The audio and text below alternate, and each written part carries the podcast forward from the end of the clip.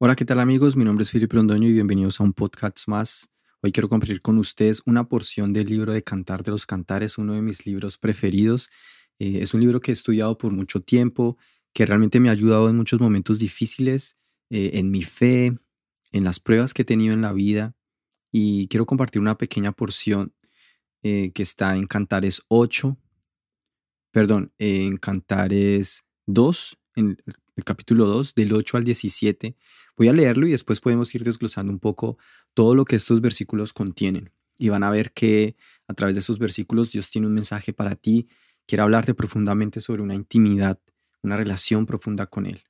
Bueno, el versículo 8, a partir del versículo 8, dice lo siguiente. La voz de mi amado, mírenlo, aquí viene, saltando por las colinas, brincando por las montañas. Mi amado es como un venado, se parece a un cervatillo.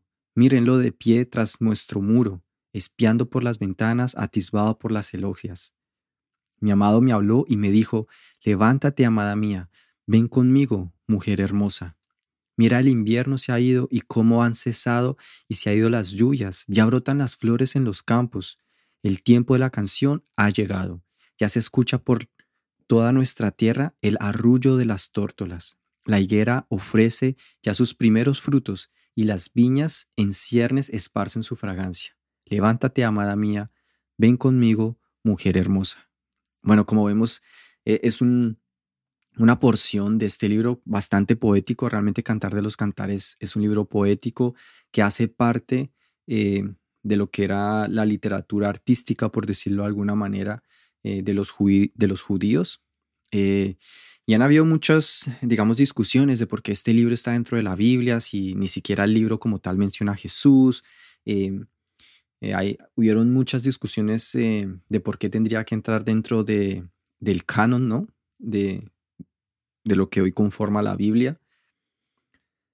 Sin embargo, algo que quienes formaron el canon pudieron notar y fueron muy, digamos, eh, insistentes con esto fue que este poema o esta, digamos, eh, teatro, porque parece como un, juego entre la amada y el amado, hay ciertos roles y hay una conversación allí, es como, como un estilo guion.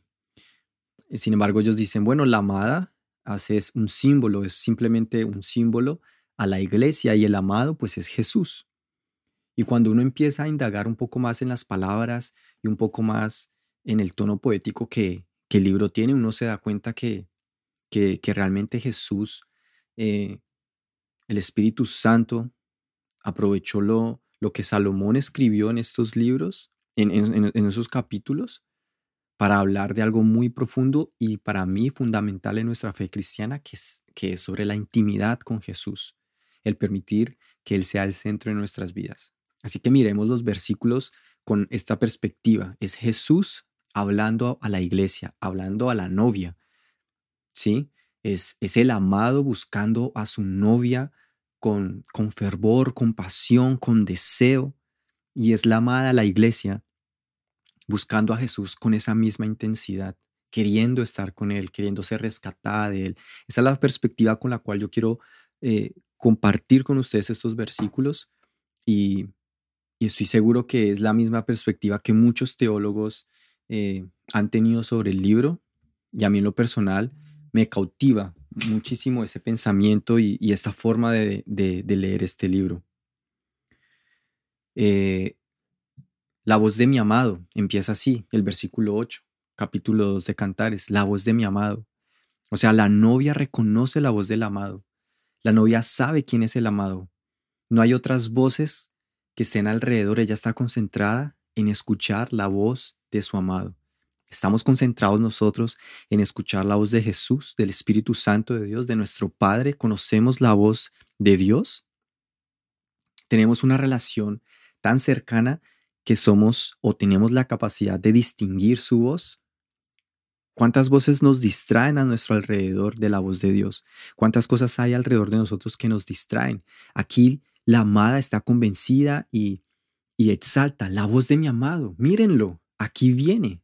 Ella no lo ve por sus ojos, digamos, de alguna manera, ella lo ve por sus oídos.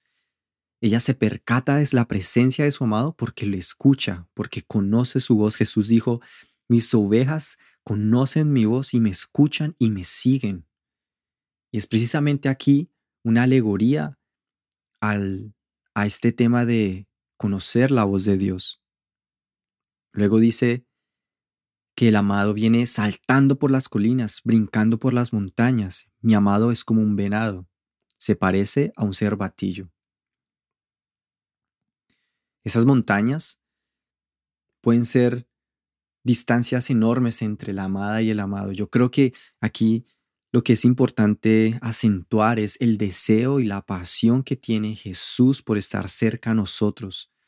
Y es una alegoría nuevamente, hay una distancia, hay colinas, hay montañas entre el amado y la amada, pero aún así en medio de la distancia y en medio de que el camino pueda ser difícil, largo, el amado tiene todo el interés de estar cerca a su amada y por eso él viene saltando, corriendo a toda velocidad para buscar a su amada, para estar con ella, para llamarla, para sentirla cerca. Y es el deseo que Jesús tiene con la iglesia, con nosotros.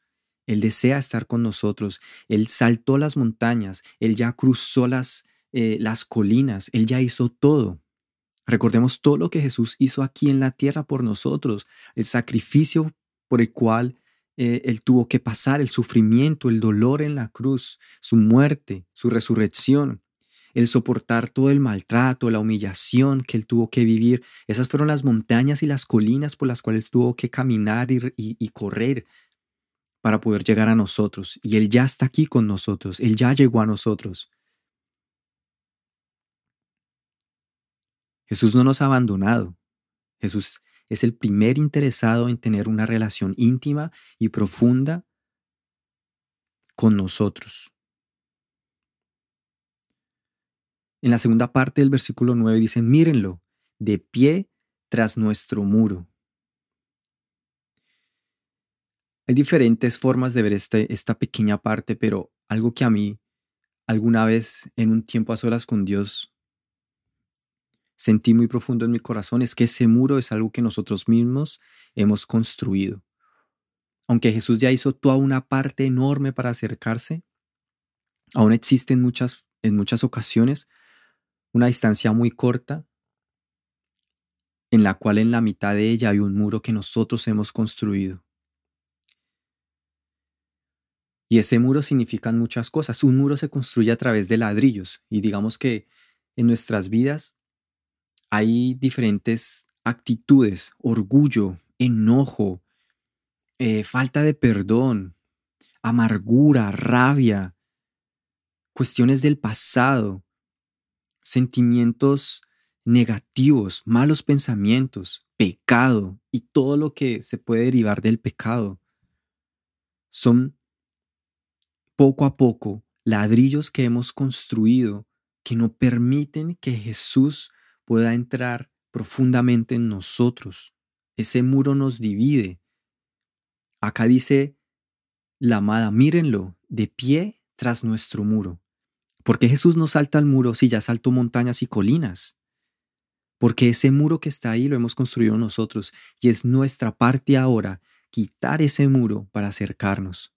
Sin embargo, dice en el versículo 9, espiando por las ventanas, atisbando por las celosias, es decir, Él está mirando por dónde entrar, está intentando buscar una solución. Aún así, cuando nosotros hemos construido un muro, Jesús sigue estando interesando, perdón, sigue estando interesado y quiere hablar con nosotros. Quiere acercarse a nosotros, pero ese muro no le corresponde a Jesús quitarlo nos corresponde a nosotros.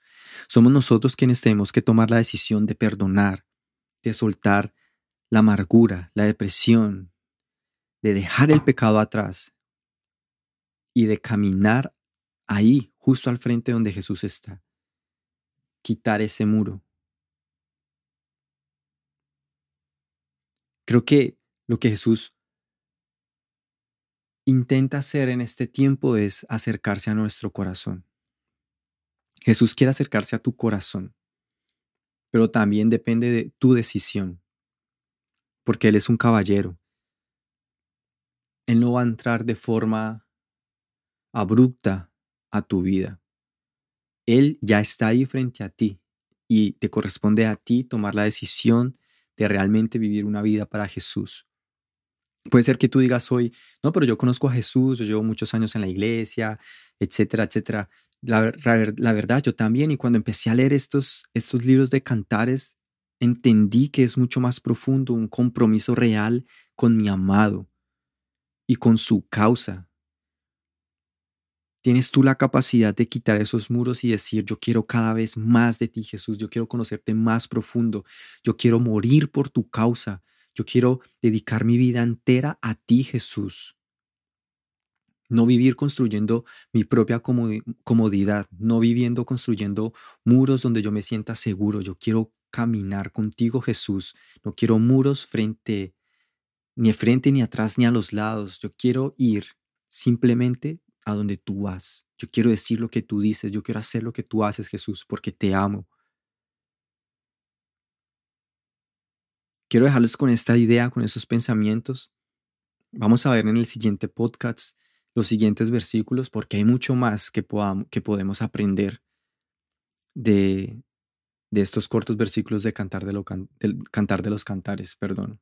Un libro que, que tiene mucho para decir al corazón. Así que espero que, que estés animado a escuchar el siguiente podcast.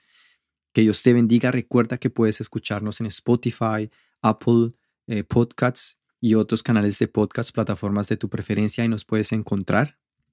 También puedes seguirme en Instagram como Felipe Londoño, en YouTube también, en nuestro video podcast como Felipe Londoño. Gracias por tu apoyo y por compartir este material con otros. Dios te bendiga y nos vemos ahora en el próximo podcast.